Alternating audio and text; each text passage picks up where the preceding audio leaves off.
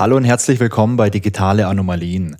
Mein Name ist Wolfgang Schoch und in diesem Podcast erzähle ich Geschichten von Computern und Katastrophen und von allem, was irgendwo dazwischen stattfindet. Hier geht es um die wunderbare Welt der Technik und um all die Geschichten von Fehlern und vom Scheitern. In der heutigen Folge Nummer 39 geht es um den guten Ton und um die Frage, ob Sounds eigentlich schädlich für Computer sein können. Ich habe vor einiger Zeit eine ganz interessante Newsmeldung gelesen. Und zwar stand da, dass das Lied Rhythm Nation von Janet Jackson in den 2000er Jahren Laptops gecrashed hat. Eventuell habt ihr es auch gelesen, das war bei relativ vielen Online-Medien so in den News drin. Ich habe es, glaube ich, zuerst bei heise.de gelesen und habe mir dann die Quelle angeschaut. Die Quelle, das ist das Blog von Raymond Chan. Raymond Chan, der ist ein Urgestein bei Microsoft, ist da seit über 25 Jahren, war lange, lange Zeit ganz stark in die Windows-Entwicklung eingebunden und heute ist er, ja, ich glaube, man könnte sagen, Technologieexperte bei Microsoft. Und Raymond Chan, der schreibt auch einen Blog bei Microsoft und dieser Blog, der heißt The Old New Thing. Da gibt's übrigens auch ein Buch dazu, das habe ich noch nicht gelesen, aber es steht noch auf der Leseliste bei mir. Und in diesem Blog, da schreibt Raymond Chen über ja, Technikgeschichten und über irgendwelche Anekdoten aus seiner Zeit bei Microsoft. Und Raymond Chen hat diese Geschichte dort veröffentlicht. Der Artikel, der ist vom 16. August 2022 und der heißt Janet Jackson had the power to crash laptop computers.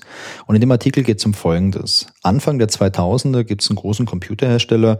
Wer genau das ist, das wird nicht genannt. Aber dieser Hersteller hat ein Problem. Man hat nämlich festgestellt, dass das Abspielen von diesem Song, also von Rhythm Nation von Janet Jackson, Laptops crasht. Und zwar crashed bedeutet in dem Kontext, die Laptops, die stürzen ab. Es gibt teilweise Datenverlust. Es gibt teilweise beschädigte Festplatten. Festplatten und, was ganz kurios ist, teilweise sind auch Laptops betroffen, auf denen der Song gar nicht abgespielt wird, die aber in der Nähe von so einem Laptop stehen. Also man hat beispielsweise zwei Laptops irgendwie auf dem Schreibtisch, beide sind an, auf dem einen wird der Song abgespielt und es gibt entweder auf beiden dann Probleme oder es gibt auf dem einen Laptop Probleme, auf dem der Song nicht abgespielt wird. Das ist erstmal ziemlich kurios und man weiß da auch nicht weiter und deswegen wendet man sich damals an Microsoft und sagt, hey, auf diesen Rechnern läuft Windows XP, vielleicht liegt es ja irgendwie daran. Und bei dieser Analyse bei Microsoft stellt man jetzt was ganz Interessantes fest.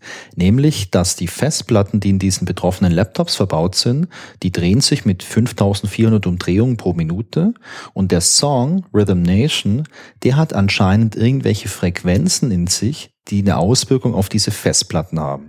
Es handelt sich dabei um eine sogenannte Resonanzfrequenz. Und diese Resonanzfrequenz aus dem Song, die führt jetzt dazu, dass die Festplatte in Schwingungen versetzt wird. Und äh, man muss sich das vorstellen, eine Festplatte ist ja was Mechanisches, da bewegt sich was. Und das sind Schwingungen und irgendwelche unerwünschten Bewegungen natürlich immer schlecht. Und diese Schwingungen in der Festplatte, die durch den Song ausgelöst werden, die führen jetzt zu irgendwelchen Schreib- und Lesefehlern und teilweise teilweise auch zu mechanischen Beschädigungen, die die Festplatte dann halt unbenutzbar machen. Jetzt habe ich hier ein Wort benutzt, das kennt vielleicht nicht jeder und ich habe mir das im Vorfeld auch nochmal ganz kurz durchgelesen, weil mein Physikunterricht, der ist jetzt ja auch schon, naja, gute 20, 25 Jahre her. Ähm, es geht um Resonanzfrequenz und äh, falls hier irgendwelche Physiker zuhören, bitte mal ganz kurz weghören. Ich versuche das nur ganz einfach zu erklären. Resonanzfrequenz besteht aus zwei Worten, Resonanz und Frequenz. Deswegen ist es vielleicht mal spannend, sich erstmal Gedanken darüber zu machen, was ist eigentlich eine Frequenz. Für unseren Fall kann man sich ganz einfach damit übersetzen, dass Frequenz einfach angibt, wie oft pro Minute passiert irgendwas. Eine Frequenz von 10 könnte man jetzt einfach sagen, 10 mal pro Minute. Da könnte jetzt 10 mal pro Minute was schwingen beispielsweise oder irgendwas anderes passieren. Und äh, in unserem Fall geht es natürlich um Schwingungen oder jetzt auch um Vibrationen. Schwingen können übrigens sehr viele Dinge. Jetzt nicht nur bewegliche, wie jetzt ein Pendel oder eine Schaukel, das ist ja ganz offensichtlich, dass das schwingt, aber auch Dinge wie jetzt Hochhäuser können schwingen oder Brücken oder auch Musikinstrumente. Also beispielsweise, wenn ich eine, ähm, eine Gitarre habe, dann kann ich die Seite anschlagen und dann schwingt die Seite und das macht ja dann den Ton aus. Okay, das ist also quasi eine Schwingung und eine Frequenz. Und was hat es jetzt mit der Resonanzfrequenz auf sich? Wenn wir jetzt bei dem Beispiel von der Schaukel bleiben, könnte man sagen, okay, wie oft, also ich sitze auf einer Schaukel und ich schaukle damit und wie oft ich jetzt von der einen Seite auf die andere Seite schwinge, das ist meine Frequenz. Und wenn ich jetzt einmal so angeschubst werde und dann beobachte, wie oft schwinge ich pro Minute, das ist die sogenannte Eigenfrequenz Wahrscheinlich schwinge ich gar nicht so super oft pro Minute, was aber auch daran liegt, dass die Schaukel, die hat ein bisschen Reibung, es gibt Luft, die bremst mich ab und es gibt die Schwerkraft, die zieht mich so nach unten. Also ich werde wahrscheinlich nicht eine ganze Minute durchschwingen, wenn mich jemand einmal so anschubst, aber man kann das natürlich hochrechnen. Man kann sagen, okay, du hast jetzt irgendwie dich dreimal bewegt und dann hat das irgendwie zwei Sekunden gedauert und dann kann man es ausrechnen, wie hoch wäre jetzt quasi so diese Frequenz. Also die Eigenfrequenz ist quasi äh, gibt quasi an, wie oft schwingt etwas, wenn das einmal von, von extern so eine Anregung kriegt, also einmal so ein, so ein Schubser irgendwie bekommt. Okay. Und äh, was jetzt bei der Schaukel auch noch spannend ist, ist natürlich, wie weit kann ich mich denn so mit dieser Schaukel auf die eine oder auf die andere Seite bewegen? Also wie hoch komme ich denn mit der Schaukel? Sowas ist eine Amplitude. Also wie hoch komme ich und wenn mich jetzt jemand sehr stark anstößt, dann schaukel ich einfach ein Stückchen weiter hoch und dann ist diese Amplitude, also diese Auslenkung nochmal größer. Okay.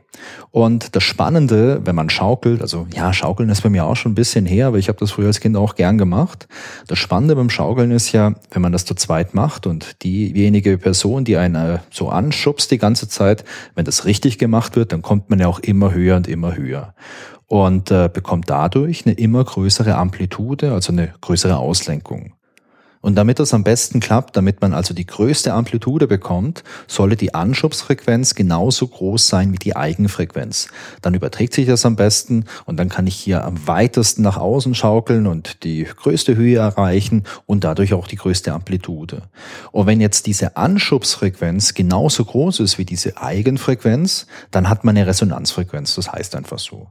Und äh, das ist beim Schaukeln richtig toll, denn je höher ich komme, desto mehr Spaß habe ich. Oder wenn ich kein Schaukeln mag, desto schlechter wird's mir wahrscheinlich. Aber das, äh, das Resultat ist dasselbe. Ich habe eine hohe Amplitude und ich kann total hoch schaukeln. Und es gibt aber auch noch andere Bereiche, wo so eine große Amplitude eine richtig tolle Sache ist. Wenn ich hier bei mir im Arbeitszimmer in die Ecke schaue, dann sehe ich eine Gitarre und die schaut mich total traurig an, weil ich viel zu wenig spiele und deswegen auch super schlecht bin. Aber wenn ich die jetzt in die Hand nehmen würde und mal die Saiten anschlage, dann ist das schon ganz schön laut. Und das liegt auch daran, dass diese Saiten, wenn die schwingen, die übertragen ihre Schwingungen auf diesen, ja, auf das Holzgehäuse, ist glaube ich der Korpus bei einer Gitarre, oder? Ja, da seht ihr wieder, wie schlecht ich, wie schlecht ich in dem Bereich bin. Ähm, aber da möchte man ja auch, dass die äh, Amplitude von den Schwingungen im Holz möglichst groß ist, damit da viel Schall abgegeben wird und damit es laut ist. Es gibt also ähm, ja Anwendungsfälle, wo so eine große Amplitude und wo auch eine Resonanzfrequenz total cool ist. Aber es gibt auch Bereiche, in denen sowas nicht so gewünscht ist. Beispielsweise bei Bauwerken oder bei Maschinen. Denn wenn ich jetzt ein Bauwerk habe, wie jetzt äh, ja ein Hochhaus, und das in Schwingungen versetzt wird, dann ist es mitunter ja auch gefährlich. Ich habe gelesen, dass bei diesem äh, ganz großen oder ganz hohen Hochhaus in äh, Taipei, also dieses, äh, dieses äh, sehr große Gebäude mit 101 äh, Stockwerken, ich glaube, der heißt doch irgendwie Taipei 101, ja, wäre wahrscheinlich naheliegend. Da wurden in die oberen Etagen, da wurde ein riesengroßes Pendel eingebaut und dieses Pendel soll die Schwingungen, die von außen auf das Gebäude treffen, also beispielsweise durch Wind natürlich, da entsteht ja auch viel, äh, viel Kraft oder ja, wirkt viel Kraft ein auf so ein Gebäude. Diese äh, Schwingungen, die da entstehen, sollen durch dieses Pendel irgendwie neutralisiert werden, weil man halt äh, sonst Angst hätte oder sonst Gefahr laufen würde, dass das vielleicht zu stark schwingt und ähm, ja was kaputt geht oder es vielleicht einstürzt oder so. Und äh, ja, da möchte man das natürlich nicht jetzt bei Bauwerken. Wo man das auch nicht möchte, das ist bei Maschinen. Denn wenn man jetzt große Maschinen hat, wo jetzt auch bewegliche Teile drin sind, also eine Drehbank oder irgendwelche großen Bohrgeräte, und da so eine Resonanzfrequenz entstehen würde, dann würde sich ja diese Schwingung immer weiter aufschaukeln und dann hat man halt so eine Unruhe drin, dann läuft das Gerät nicht mehr richtig und sowas kann auch für Beschädigung sorgen. Also in dem Fall sind Resonanzfrequenzen unerwünscht. Und ich glaube, man kann auch zusammenfassend sagen, ganz egal, ob es eine Resonanzfrequenz erwünscht oder unerwünscht ist, es ist immer gut, wenn man weiß, ob die existiert oder auftreten kann, damit man damit einfach umgehen kann. Ja, und so ist es natürlich schon denkbar, dass ich beim Abspielen von einem Song, der Frequenzen enthält, die als Resonanzfrequenz jetzt auf die Festplatte wirken oder auf Teile der Festplatte wirken, dass das zu einem Problem kommt und dass ich das dann auch hochschaukeln kann. Die Amplitude von der Schwingung wird immer größer in der Festplatte und dann gibt es eine mechanische Beschädigung. Ähm, denkbar ist das. Laut dem Blogartikel wusste man sich damals nicht anders zu helfen, als äh, dadurch, dass man einen digitalen Audiofilter in den Laptop eingebaut hat. Und dieser digitale Audiofilter hat dann wohl alle relevanten Frequenzen rausgefiltert, sodass sie nicht mehr über den Lautsprecher oder übers Line-Out abspielbar waren. Und damit hat man es dann quasi behoben gehabt. Was ich ein bisschen schwierig finde in dem Artikel, ähm, es wird nicht gesagt, welcher Hersteller betroffen war. Man sagt nur ganz grob, das war Anfang der 2000er zur Zeit von Windows XP. Der Autor an sich, dieser Raymond Chan, der ist sehr glaubwürdig und ich würde auch nicht denken, dass der jetzt irgendwie einen Quatsch erzählt. Aber es ist trotzdem schwierig, ohne belastbare Informationen da ein vernünftiges Fazit zu ziehen. Die Geschichte an sich, die finde ich ganz cool und auch, äh, ja, ist so eine Lagerfeuergeschichte, oder? Wo man so mal erzählen kann, so, hey, damals, wir hatten ja nichts außer solche Probleme. Ähm, ich finde die auch sehr unterhaltsam. Aber ohne belastbare Informationen finde ich es sehr schwierig, die Geschichte irgendwo einzuordnen. Und aus dem Grund äh, möchte ich heute nicht die Geschichte von Rhythm Nation erzählen, das war nur so ein bisschen der Auftakt, sondern ich möchte heute mal eine Geschichte von Festplatten und Sound erzählen, denn es gibt einige sehr gut dokumentierte Fälle, in denen Sounds Auswirkungen auf Festplatten hatten. Wenn wir heute über Festplatten sprechen, dann sprechen wir ganz oft über SSDs. SSD steht für Solid State Disk und das ist eine in Anführungszeichen Festplatte ohne bewegliche Teile. Technologisch funktioniert das Ganze ähnlich wie ein USB-Stick, da ist ja auch nichts Bewegliches drin. Ähm, so eine SSD hat ganz tolle Vorteile, vor allem ist die SSD viel, viel schneller als eine klassische Festplatte und äh, in den letzten Jahren sind die Preise auch ziemlich stark gesunken. Also als SSDs auf den Markt kamen, da waren die zum einen noch relativ klein, jetzt nicht von der Bauform, sondern von der Kapazität. Ähm, Festplatten gab es damals schon mit mehreren Terabyte Kapazität und die ersten SSDs, ich glaube, die hatten irgendwie 64 Gigabyte oder so und waren richtig, richtig teuer. Aber die Preise, die sind gesunken und ja, ich glaube, in den letzten zwei, drei, vier, fünf Jahren wurden wahrscheinlich die meisten Laptops oder auch äh, sonstigen PCs mit SSDs statt mit klassischen Festplatten verkauft. In der Geschichte geht es aber nicht um SSDs, sondern um klassische Festplatten, sogenannte HDDs, also Hard Disk Drives. Eine HDD, eine Festplatte, das ist ein mechanisches Gerät oder besser gesagt ein elektronisch-mechanisches Gerät. Im Inneren von so einer Festplatte, da ist eine rotierende Scheibe, beziehungsweise da ist ein ganzes Sandwich mit ganz vielen rotierenden Scheiben, diese Scheiben, die sind aus ja, verschiedenen Materialien gefertigt. Es gibt welche aus verschiedenen Metallen oder Kunststoffen oder auch aus Glas. Die sind beschichtet mit einer ja, speziellen Beschichtung, die magnetisiert werden kann. Und ähm, wenn ihr euch jetzt vorstellt, ähm, diese ganzen ja, runden Scheiben, die, die können sich drehen und ähm, es gibt so eine Art Schreiblesekopf. Dieser Schreiblesekopf, das ist wie ein mechanischer, metallener Arm und der kann von der einen Seite reingeschwenkt werden in dieses ganze Sandwich mit diesen drehenden Platten und äh, kann da an verschiedenen Stellen halt positioniert werden und an der Spitze von diesem Schreiblesekopf ja, da ist so eine Art äh, ganz kleiner Elektromagnet und mit diesem Elektromagnet kann man Bereiche von diesen sich drehenden Scheiben entweder magnetisieren, indem man da ja so in Anführungszeichen so einen magnetischen Impuls drauf gibt und das dann magnetisiert. Wenn ihr zu Hause schon mal irgendwie einen Magnet hattet und den an einem Stück äh, Eisen reibt, dann wird das Eisen ja auch irgendwann mal magnetisch. Also so ähnlich kann man sich's vorstellen. Was man mit dem Schreiblesekopf auch machen kann, ist aber auch ähm, zu erkennen, ob sich ein Magnetfeld ändert und dadurch äh, kann man halt erkennen, ob ein gewisser Bereich von einer von diesen Scheiben magnetisiert ist. Und wenn ihr schon ein paar Folgen von den digitalen Anomalien gehört habt, dann denkt ihr jetzt sicherlich an, oh, das sind ja Bits, Einsen und Nullen und genau das ist es. Mit Hilfe von diesen ja, Partikeln, die man magnetisieren kann, beziehungsweise die man auslesen kann, ähm, speichert man einfach Daten auf so einer Festplatte. Festplatten, die gibt schon sehr, sehr lange. Das ist eine Technologie, die schon ja sehr gut abgehangen ist.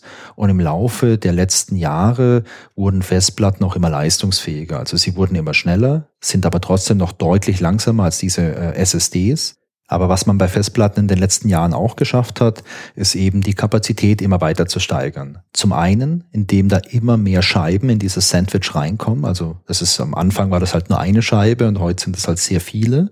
Zum anderen, indem man die Daten da immer dichter drauf packt. Ihr könnt euch vorstellen, eine von diesen Scheiben, die dreht sich, wie gesagt, und äh, die ist nochmal unterteilt in einzelne Spuren, wie bei einer Schallplatte, wobei Da muss man aufpassen mit dem Vergleich. Bei der Schallplatte ist es ja wie so eine Schnecke, also eine große Spur, die von außen nach innen geht.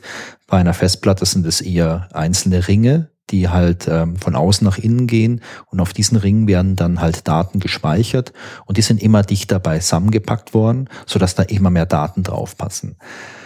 Technisch betrachtet finde ich, äh, sind heutige Festplatten halt wirklich ein Wunderwerk und so diese Exaktheit, mit der man sowas fertigen muss, die finde ich faszinierend, denn man ist ja da wirklich in irgendwelchen Größenbereichen, wo mir nicht mal das richtige Wort dafür einfällt, aber da muss man ja sein, um dann diesen äh, Schreiblesekopf auch exakt positionieren zu können. Und da passen oder da kommen noch so Sachen dazu, die Drehgeschwindigkeit von diesen Festplatten, die muss auch ganz exakt passen, denn um dann Daten auch auszulesen oder schreiben zu können, muss der Arm äh, zur richtigen Zeit am richtigen Ort sein und wissen, wie weit hat sich jetzt die Festplatte gedreht, dass ich den einzelnen Bereich auslesen kann. Also technisch total cool, aber auch ein bisschen anfällig für Vibrationen zum Beispiel oder für starke Stöße. Klassische Festplatten sind heute aber immer noch sehr stark verbreitet, vor allem auch in Rechenzentren. Denn obwohl der Preisabstand zwischen einer SSD und einer Festplatte in den letzten Jahren stark gesunken ist, ist der Abstand halt immer noch da. Und Festplatten sind halt immer noch günstiger. Und wenn man jetzt für ein großes Rechenzentrum viele tausend solcher Festplatten kauft, dann ist das natürlich schon ein, ja, ein Faktor, den man beachten muss. Und wenn die Festplatte ausreichend ist, dann äh, spricht ja auch nichts dafür, jetzt auf eine SSD zu setzen. Und für die meisten Fälle in so einem Rechenzentrum, da ist jetzt die Performance von so einer Festplatte auch ausreichend. Die ist ein bisschen langsamer beim Zugriff und beim Lesen und beim Schreiben von Daten, aber ja, für die meisten Sachen ist das völlig in Ordnung. Apropos Rechenzentrum. Was ist eigentlich der Worst Case im Rechenzentrum? Meiner Meinung nach definitiv ein Feuer. So ein Feuer kann viel zerstören, die ganzen Leitungen können schmelzen, die, ja, die Server können auch schmelzen und Elektronik ist meistens nicht so gut eingestellt auf Feuer. Das sollte man tunlichst vermeiden, dass da ein großes Feuer ausbricht. Deswegen gibt's ja auch Löschanlagen in solchen Rechenzentren. Der zweite Worst Case im Rechenzentrum ist allerdings Wasser. Denn wenn jetzt irgendwo ein kleines Feuer ausbricht und man startet jetzt einfach die Brandbekämpfung mit Hilfe von so einer großen Sprinkleranlage, dann ist halt alles kaputt. Denn Wasser zerstört halt einfach alles, was mit Elektronik zu tun hat. Und aus dem Grund hat man sich schon frühzeitig Gedanken darüber gemacht, wie man jetzt in so einem Rechenzentrum ein Feuer löschen kann, ohne dass der Kollateralschaden zu groß wird. Und aus dem Grund verwendet man auch kein Wasser zum Löschen, sondern man setzt ja auf eine sogenannte Trockenlöschanlage. Und das Medium, mit dem man das Feuer löscht, das ist Gas. Ich habe gelesen, dass man hauptsächlich Argon oder Stickstoff verwendet beziehungsweise auch Mischungen aus Argon und Stickstoff.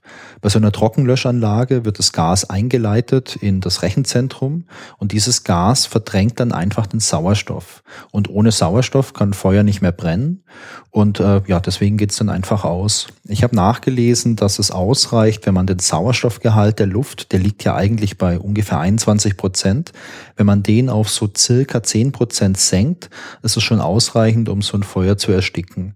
Und so eine Trockenlöschanlage oder man nennt die auch Inertgasanlage. Inert äh, bedeutet chemisch reaktionsträge und damit darauf hingewiesen, dass dieses Gas halt sonst nicht viel macht.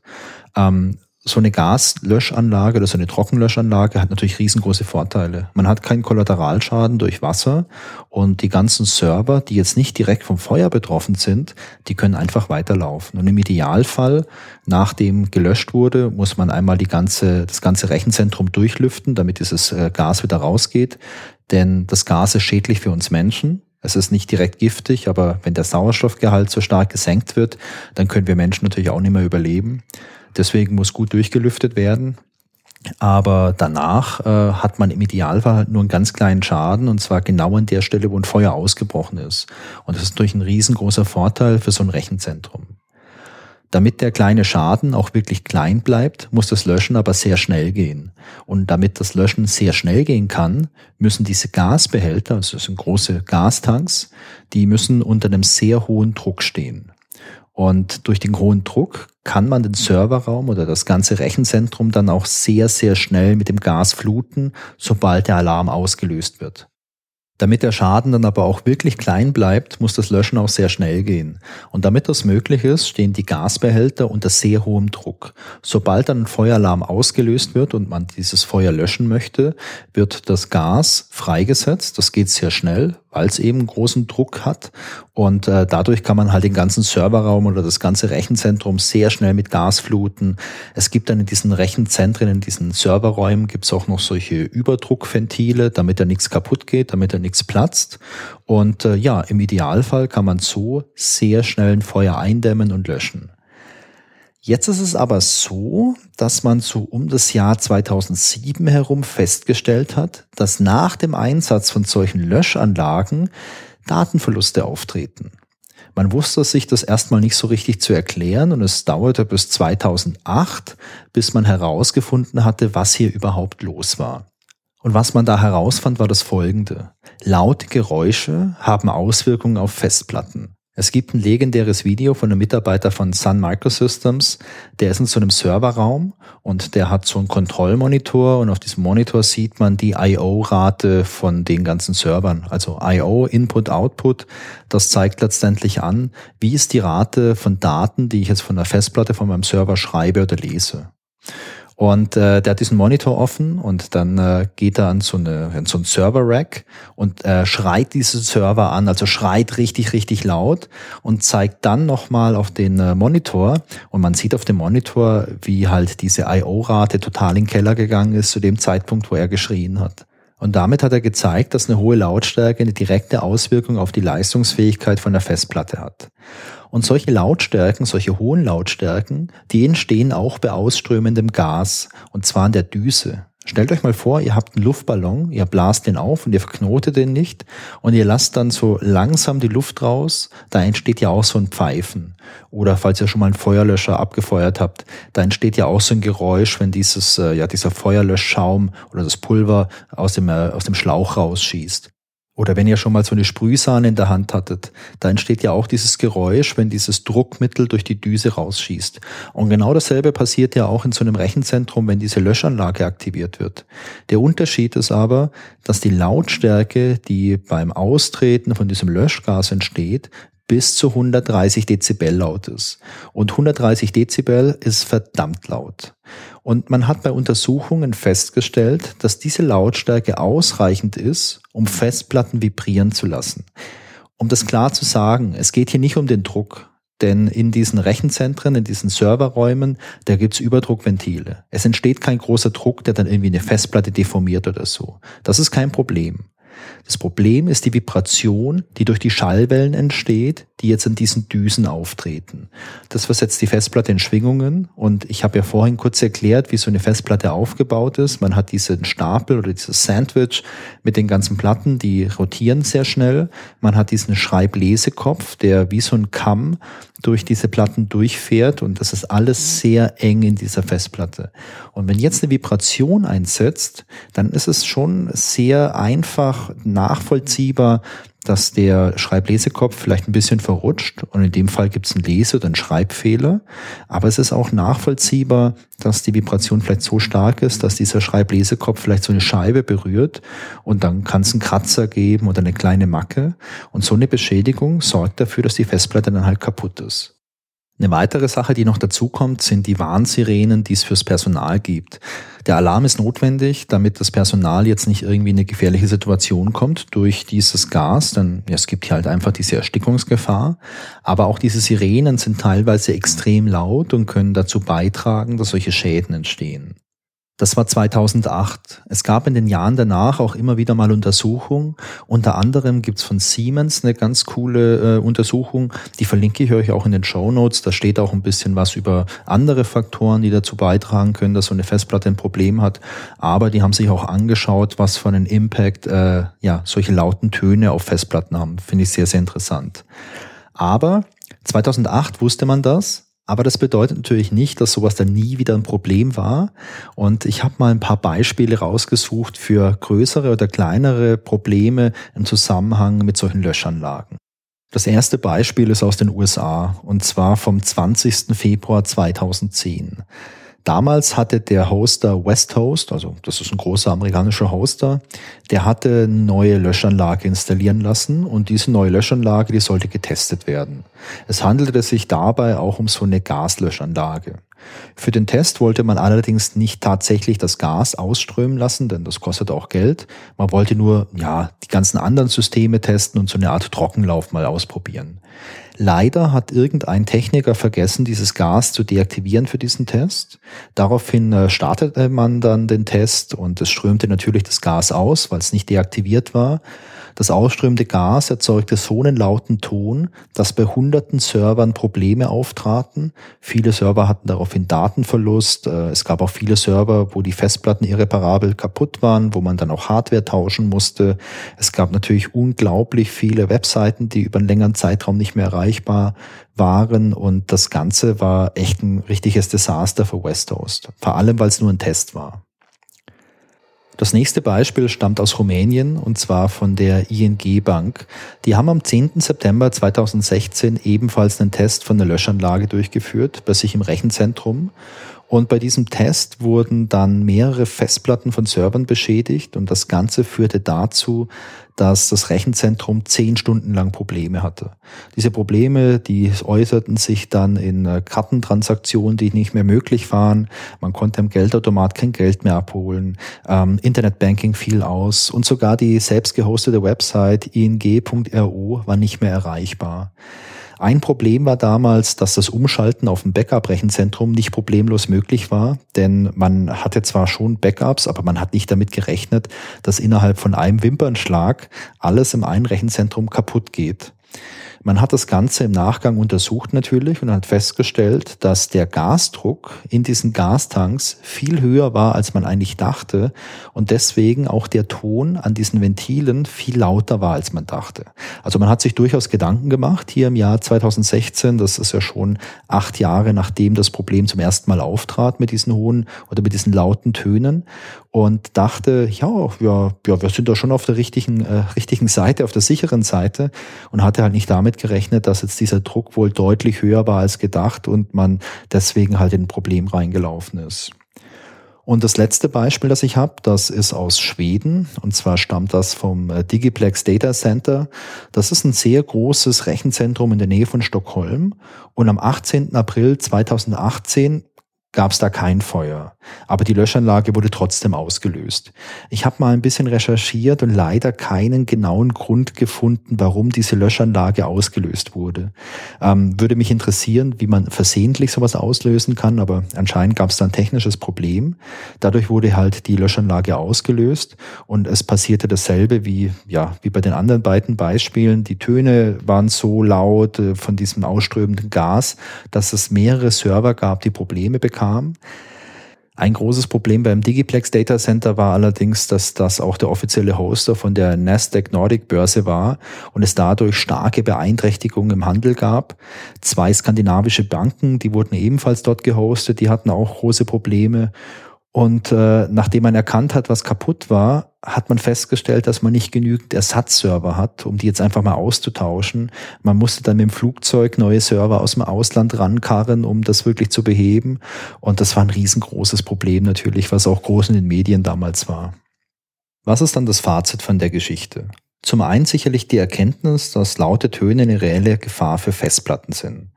Zum anderen aber auch die Frage, warum denn eine Sache, die seit mindestens 2008 bekannt ist, heute immer noch zu Problemen führt. Ich glaube, das liegt ein bisschen daran, dass das alles sehr komplex ist. Also die ganzen einzelnen Bauteile, die einzelnen Bestandteile von so einer Löschanlage. Man hat diese Tanks, die unter Druck stehen. Man hat diese Düsen, die dann abgestimmt sein müssen auf den Druck, damit der Ton nicht zu laut wird. Man muss sich noch überlegen, wie diese Düsen im Raum positioniert werden, denn diese Schallwellen, die breiten sich ja nicht in alle Richtungen gleich stark aus. Dann muss man auch noch dran denken, dass es ja auch noch diese Sirenen gibt. Die müssen auch entsprechend positioniert werden, denn das trägt ja auch noch ein bisschen dazu bei, der ganze Schall von den Sirenen.